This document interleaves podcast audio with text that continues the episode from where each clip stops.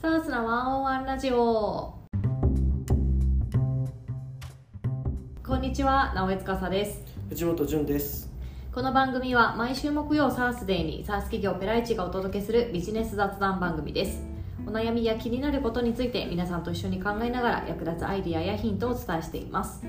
パーソナリティはペライチ CFO の藤本潤と同じくペライチ人事たまに占い師の私直江司ですということで第39回始まりました。前回の放送のこの冒頭の雑談コーナーのところであの持ち帰ったおみくじどう処理したらいいっていう話題があの出まして。そうですね。はい。あの恒例の直江調べ してまいりましたでまあちょっと私のリサーチによるとですね一番いいのはやっぱり引いた神社であの古いお札を納めるところがあると思うんですけど、あのそこに持っていくのが、まあ、一番いいそうなんですが時点で、まあ、引いた神社ではなくて、まあ、別の神社とかお近くの神社であの納めるっていうのが、まあ、良さそう。でちなみにあの神社で引いたのをお寺に持ってくは違うみたいなんでああなるあの神様がまた違うそうなのでなのではい。じゃあ浅草寺で引いたやつは浅草神社に持ってっちゃいけないってことあそうですね。みたいです。はい。直江調べによるとですが。はい。で、えー、とちなみにあのゴミ箱に捨てる私いいんだっけっていうのを話をしたんですがあのそれも OK みたいでした。うん。ん。ただなんかその、まあ、調べた例えばサイトとか記事によっては、えーとまあ、半紙に包んでとかなんかそのお塩でお清めしてとか、まあ、いろんなこと書いてらっしゃる方もいればあの逆にそのままあの何もせず捨てるっていう書き方をしてた方もいらっしゃったんで。まあ、あとはなんかもうその方のお考えだったりとかしっくりくる捨て方でいいんじゃないかなっていうのがあの直江調べる回答でございます。全然関係ないんですけど、はいはい。塩ってなんで清める？なんか例えばお葬式行っても塩じゃないですか、はいはいはいはい。神棚のなんかこう物を洗う時も塩じゃないですか。はい。なんか塩って清める効果があるんだっていつも思ってます。あそうですね。なんなんでですかね。でも別に砂糖との違いってよくわかんないじゃないですか。なんか砂糖でも別にな何なんだろうってすごい気になるんですよね。でもやっぱりう海の大地から作ってるああなるほど。塩なものだからとかっていうことになるんですかね。うんうんうんうん。でも塩って言いますよね。まあ、ざっと調べたらなんか古事記に関連してるかもって言ってたからかなり昔の話かもしれないですうーんじゃあもう最近の話で砂糖でもいいでしょうはちょっとダメかもしれないですね。そうですか。で汚れに対しては塩って感じかもしれない、うんうんうんうんうんなるほど。なるあーなるほど。本当だ。古事記のところからっていうのもありますね。海水に使ってイザナギの御事は身を清めたっていうところとお塩の腐敗防止っていうところ。はああ実利も兼ねてるってことですね、い。みたいですね。はい。なんでお清めの塩は海水塩100%のものがいい。やっぱりあの大地のパワーがしっかり入って。じゃあ食卓園だとダメだ。ダメです。ちゃんと海から生成されたやつじゃないダメですね。ダメです 浄化されません、となるほど。はちゃんと海水から作ってるかどうかを確認しないといけない。い、そうですそうですそうです。あのちょっとベタベタする感じの塩ですね沖縄とかによくありますよね。あありますあります。雪塩みたいなやありますね。つそれに近いやつか。はい。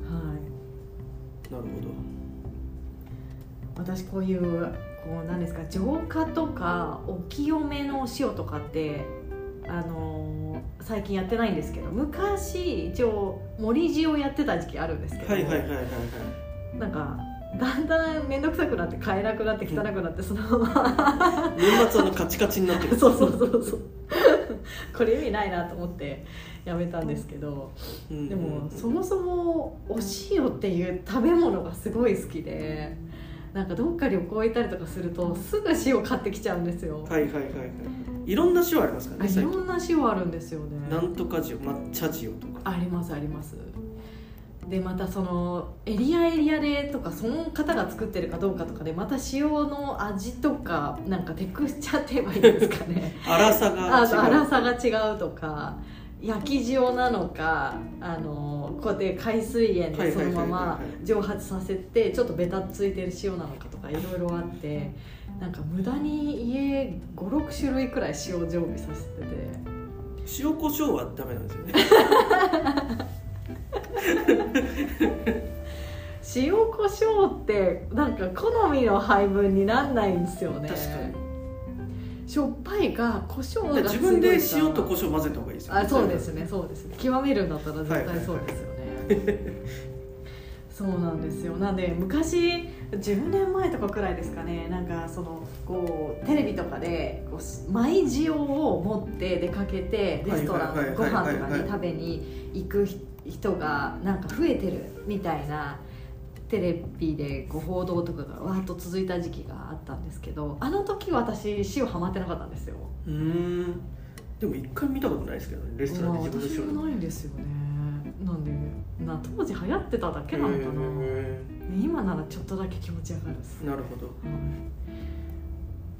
でもさなんかお気に入りの調味料とかってあります、なんですかね。なんか業務スーパーにあるなんかネギネギ油？なんかあはいはいはい、あしょう生姜とネギと油みたいなやつ。えー、生姜入ってるん名前名前忘れちゃったんですけどそうそれをうん。なんかチャーハンに入れるとめちゃめちゃプロの味がするんですよ。じゃないですかなんていうのそうそれはなんかう美味しいって言ったらうちの母親がめっちゃ送ってきてはい。逆に使い切れない。ジャンツォンジャンでした。え何ですか？ジャンツォンジャン。ジャンソンジャンジャンソンジャン。結構何でも使えて。あ本当だ。業務スーパーで出てくるなんか普通に豆腐とかにも使えるしなんか肉とかにも使えるし、結構こう。わこれ絶対美味しいやつじゃないですか。うわ顔。う結構プロっぽい味になるんですよ。はい。えー、すごい。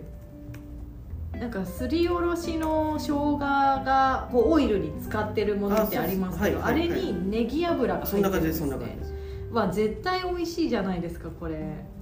うわいいですね。結構 何の話これ何でしたえあおすすめの調味料。おすすめの調味料。そうなんかこれはい一時期よく食べてました。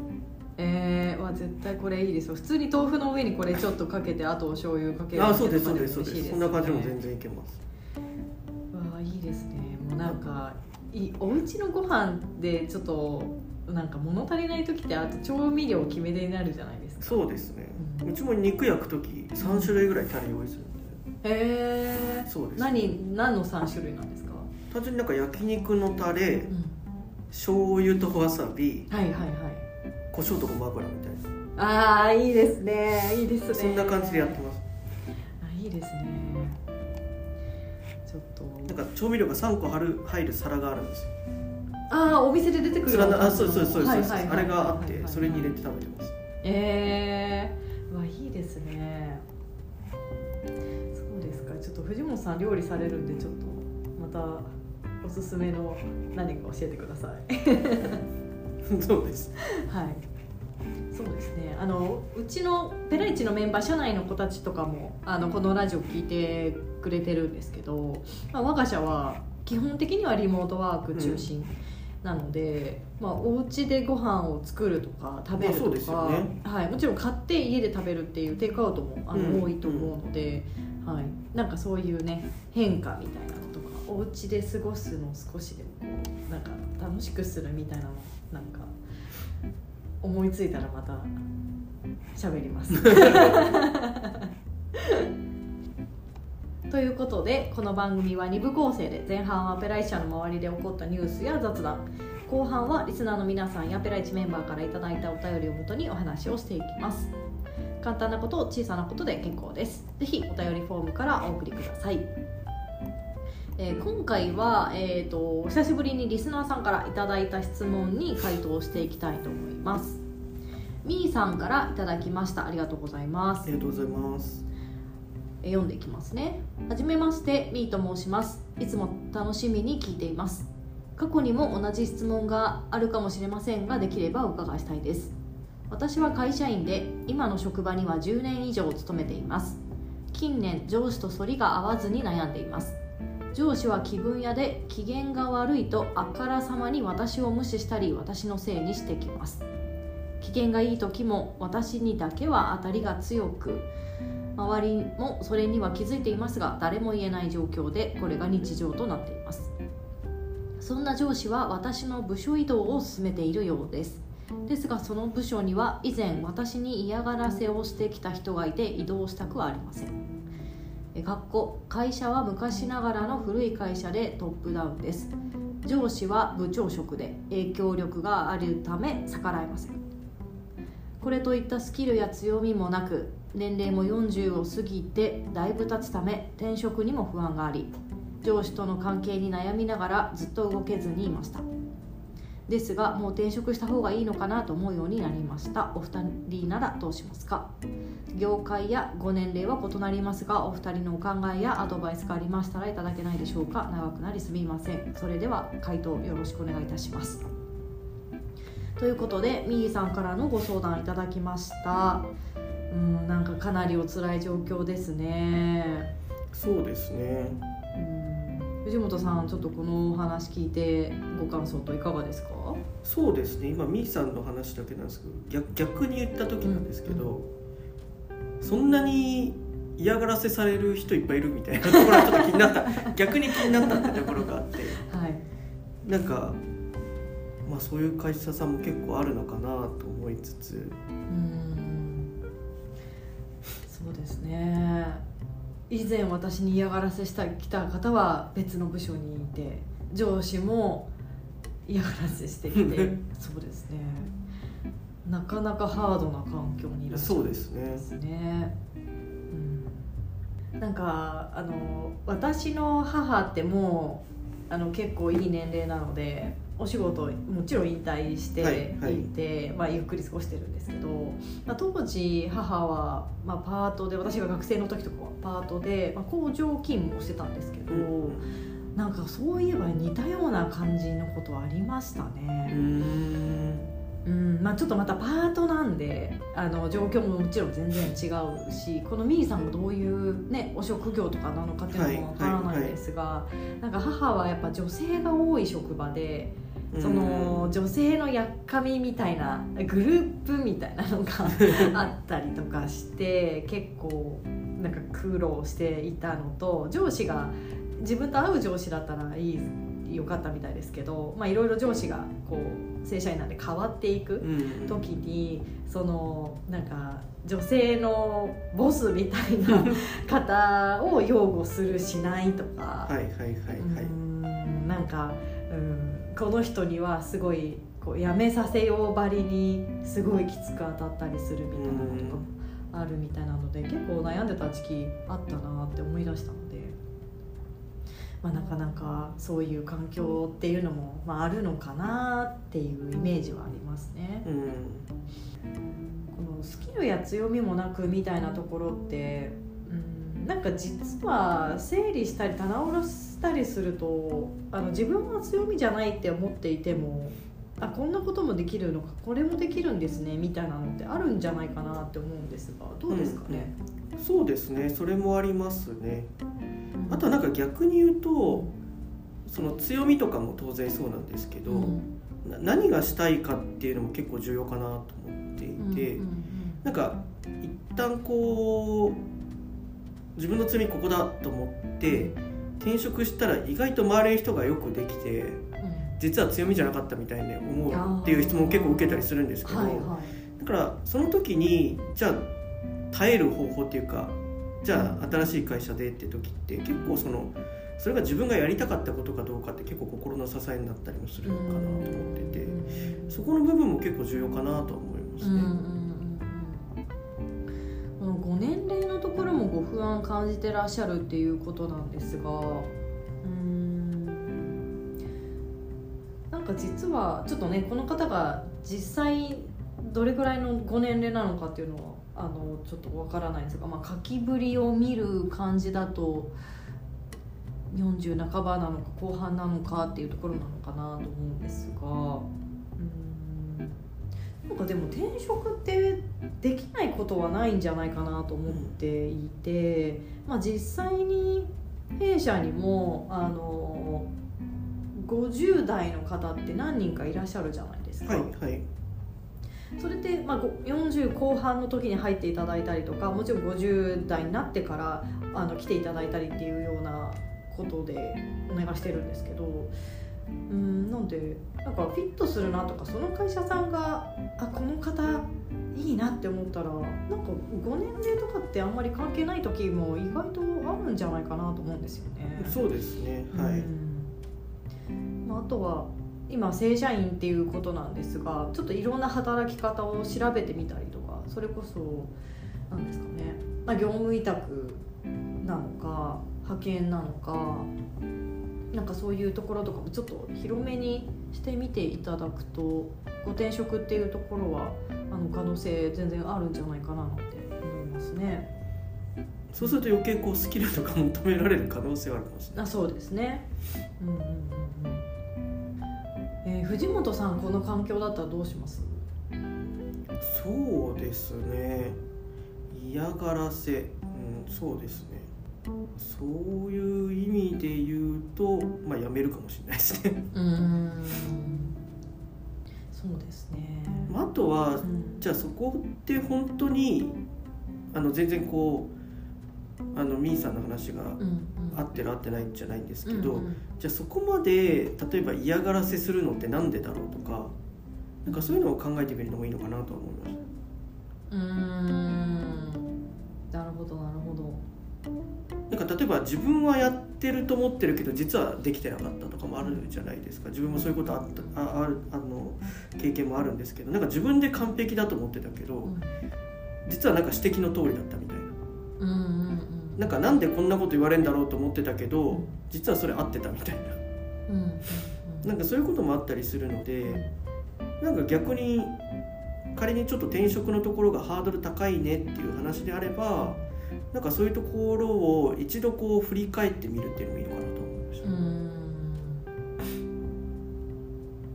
た、ちょっと勇気いりますね。